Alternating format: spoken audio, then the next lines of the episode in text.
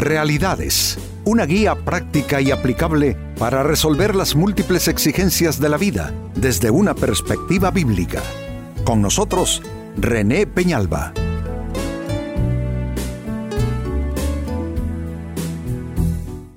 Amigos de Realidades, sean todos bienvenidos. Para esta ocasión nuestro tema, y es una pregunta, ¿obstruyes la verdad de Dios en tu vida. Que podemos los humanos volvernos nuestro mayor enemigo, eso puede suceder. ¿Y cómo es que pasa eso?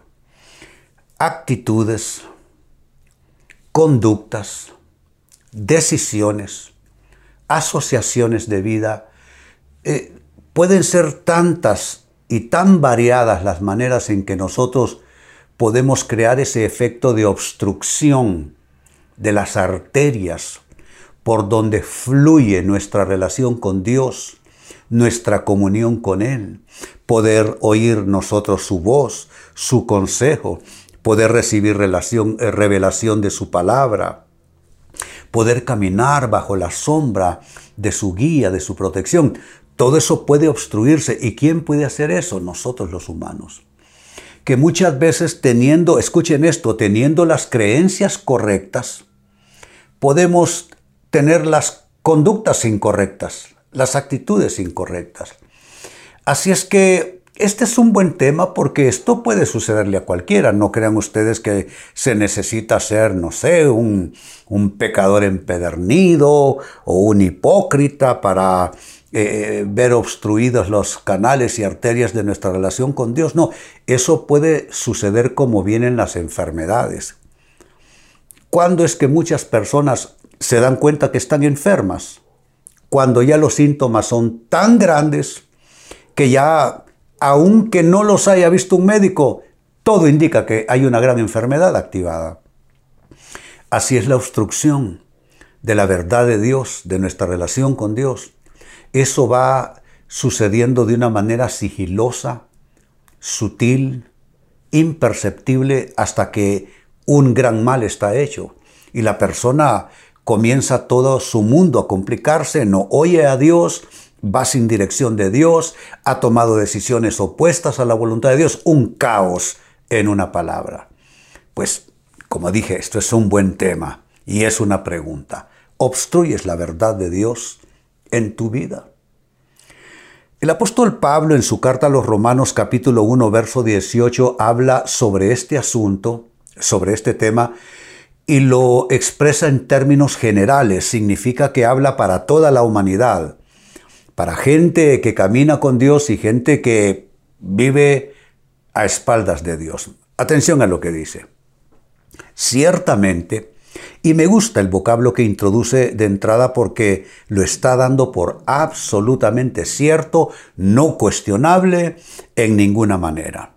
Ciertamente la ira de Dios, y me vuelvo a detener, porque quiero comentar lo siguiente, nosotros por lo general los cristianos pintamos el cuadro de un Dios que siempre está alegre, de un Dios que Ah, nos bendice, un Dios que nos ofrece grandes promesas, un Dios de toda misericordia, un Dios de toda fidelidad, y Él es así. Pero déjenme decirles también que Dios se enoja. Y el cuadro más eh, eh, evidenciador de que Dios se enoja es cuando Cristo entró al templo después de haber hecho su entrada triunfal en Jerusalén hizo una especie de, cinto, de lazo, comenzó a azotar a la gente, a volcar las mesas de los que habían convertido los oficios religiosos en puro negocio y les dijo, la casa de mi padre ustedes la han convertido de casa de oración a casa de mercado. Claro que Dios se enoja. Pues vuelvo al texto. Ciertamente, la ira de Dios viene revelándose desde el cielo contra toda impiedad e injusticia, atención que es para todos, de los seres humanos. Allí estamos incluidos tú y yo y todas las demás personas, cristianos y no cristianos. contra toda impiedad e injusticia que los seres humanos, que con su maldad, y este es nuestro tema, obstruyen la verdad. Gentes me dicen, pero si Dios existe, ¿por qué pasa esto, aquello y lo otro? Está obstruida la verdad de Dios. No hay respuestas no porque no las haya, sino porque el ser humano está cerrado sus sentidos espirituales, no pueden escuchar la voz de Dios, desconocen totalmente los propósitos, los designios, los diseños de Dios. Y entonces el ser humano pues se ha dedicado a inventar respuestas a respuestas que ya están plasmadas en su palabra, en la palabra de Dios. Entonces hay una obstrucción de la verdad y atención a esto que no solo se da en el mundo no cristiano, se da también en el mundo cristiano, donde muchas personas que andan Biblias en sus manos, que van a iglesias, que hacen oraciones, están obstruyendo inconscientemente la verdad de Dios en sus vidas por prejuicios que han adoptado, por actitudes que han adoptado, por malas asociaciones de vida que han permitido, por influencias no de Dios que han permitido, por prácticas que han, se, se permiten aún siendo cristianos, etcétera, etcétera, etcétera. Obstrucción de la verdad. Así es que este tema es sumamente pertinente y con esta escritura que hemos leído, entonces pasemos a trabajar con el tema. ¿Cómo obstruyes la verdad de Dios? haciendo qué cosas o dejando de hacer qué, terminas trayendo un efecto de obstrucción en las arterias de tu relación con Dios, en las arterias por donde fluye la verdad de Dios para tu vida, la revelación de Dios. ¿Cómo obstruyes la verdad divina en tu persona? Primera respuesta, lo haces asociándote con conductas impías. Si lo notaron en la lectura bíblica, dice que la ira de Dios viene revelándose desde el cielo contra toda impiedad. Por lo general, nosotros los cristianos, cuando se escucha el vocablo impío o impiedad, pensamos en los que no tienen a Cristo. ¿No es cierto? Pero saben, ese concepto hay que modificarlo, hay que ampliarlo. Ah, personas eh, eh, buenas, personas justas, cristianos pueden cometer obras eh, impías? Claro que sí. Veamos en la Biblia. ¿Qué se dice de David? Que David era un hombre conforme al corazón de Dios. Pero David cometió actos impíos. Pedro, el apóstol del círculo más íntimo de Jesús, columna de la iglesia más tarde. Pedro cometió actos impíos, andando con Jesús y teniendo a Jesús enfrente. Entonces, para cometer una acción impía, amigos, no se requiere ser un impío, ser un pecador empedernido. No, no. Personas eh, que han transitado por la vía correcta, personas que tienen a Dios en su corazón, personas que han respetado la palabra de Dios, en un momento determinado pueden cometer una impiedad, como en un asunto de negocios, por ejemplo asumiendo como parte del negocio tener que decir sí a algo que es ilegal, a algo que es un acto de corrupción y va contra la palabra de Dios. ¿Mm?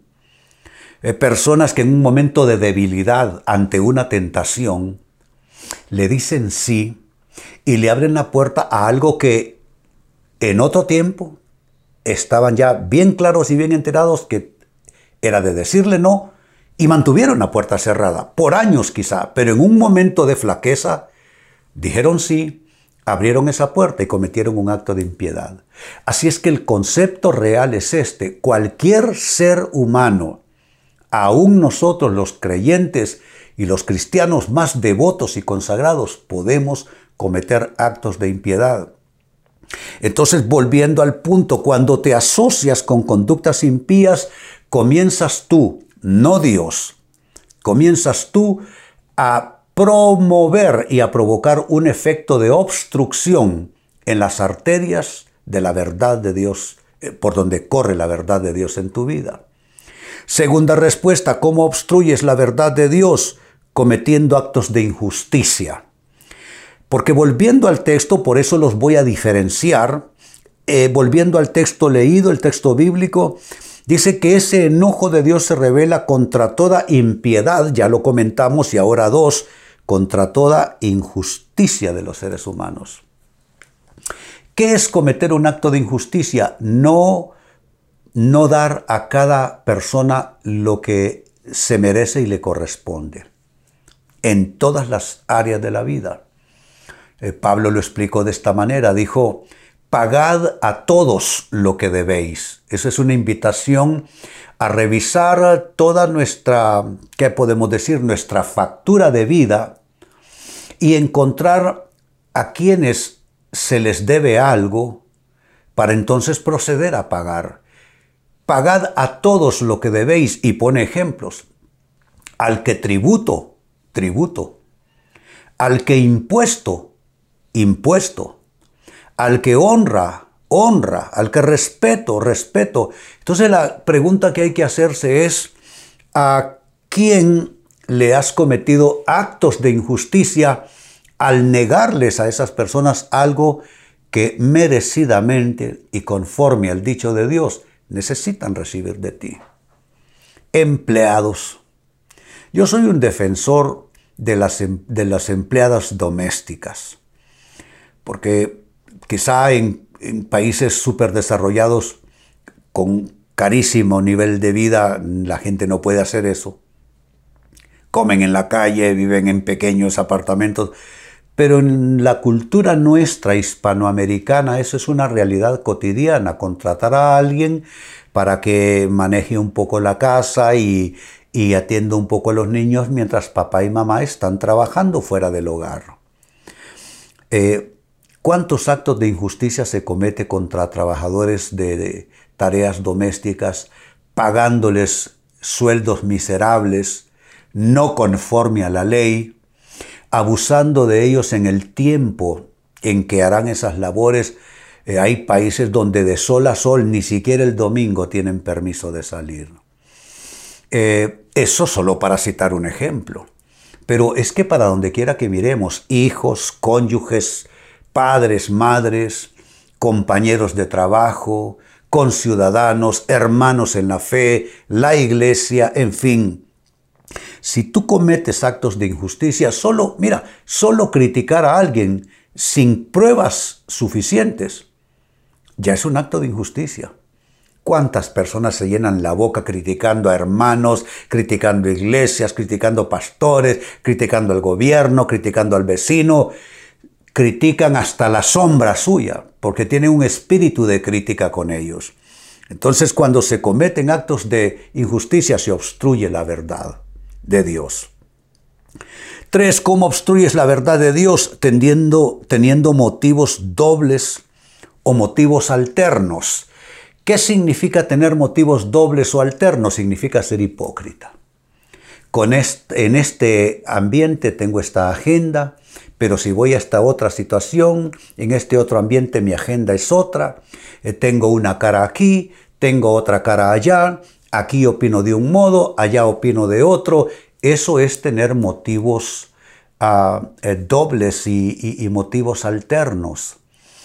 Nosotros debemos ser de una sola pieza y amigos, es mejor pagar el precio y que la gente, alguna de ellas no te quiera, que otros te rechacen, que otros te excomulguen de su círculo, pero lo importante es ser uno lo que es. No significa estar totalmente en lo correcto, no hay nadie perfecto, a veces uno puede tener una opinión y es errónea, pero aquí el tema es ser uno mismo. Y hay que pagar el precio por ser uno mismo y expresar nuestros motivos donde quiera que estemos, deben ser los mismos motivos expuestos a cualquier precio y a cualquier costo. Pero eso de que nadie realmente nos conoce, porque aquí me conocen de un modo en el trabajo, en la casa me conocen de otro, en la iglesia me conocen de otro, eso es solamente vinculante con la hipocresía y eso es eso trae un efecto de obstrucción de la verdad de Dios en nuestras vidas. Y número cuatro, cierro con esto, ¿cómo se obstruye la verdad de Dios? Evadiendo la acción transformadora de Dios. Dios trata con nuestras vidas, no hay discusión al respecto. Dios eh, es el que tiene el poder transformador para nuestras vidas, pero hay cristianos que no se dejan tratar, que buscan todo el tiempo evadirse del trato de Dios, de la transformación de Dios, de la formación de Dios. Y esos ahí están. Y van a la iglesia, y cuesta meterse con ellos porque son personas que han decidido que solo son ellos y Dios. Pero dentro de esa fórmula, ellos y Dios en realidad ni Dios entra del todo, porque evaden la acción transformadora de Dios. Todo eso, amigos, termina por ser obstrucción a la verdad de Dios en la vida de esas personas. Vuelvo al texto, Romanos 1.18. Ciertamente la ira de Dios viene revelándose desde el cielo contra toda impiedad e injusticia de los seres humanos que con su maldad obstruyen la verdad. Se puede ser bueno y cometer actos malos que obstruyen la verdad de Dios en nuestras vidas. ¿Cómo sucede eso? ¿Cómo obstruyes la verdad de Dios? Uno, asociándote con conductas impías, lo acabamos de leer. Número dos, cometiendo actos de injusticia, lo acabamos de leer de Pablo. Tres, teniendo motivos dobles o alternos, lo cual equivale a hablar de hipocresía. Y cuatro, evadiendo la acción transformadora de Dios. Amigos, con esto cierro el tema, de igual manera me despido y les recuerdo que nuestro enfoque de hoy ha sido titulado ¿Obstruyes la verdad de Dios en tu vida?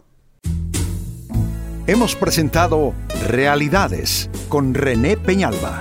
Puede escuchar y descargar este u otro programa en renépenalba.net.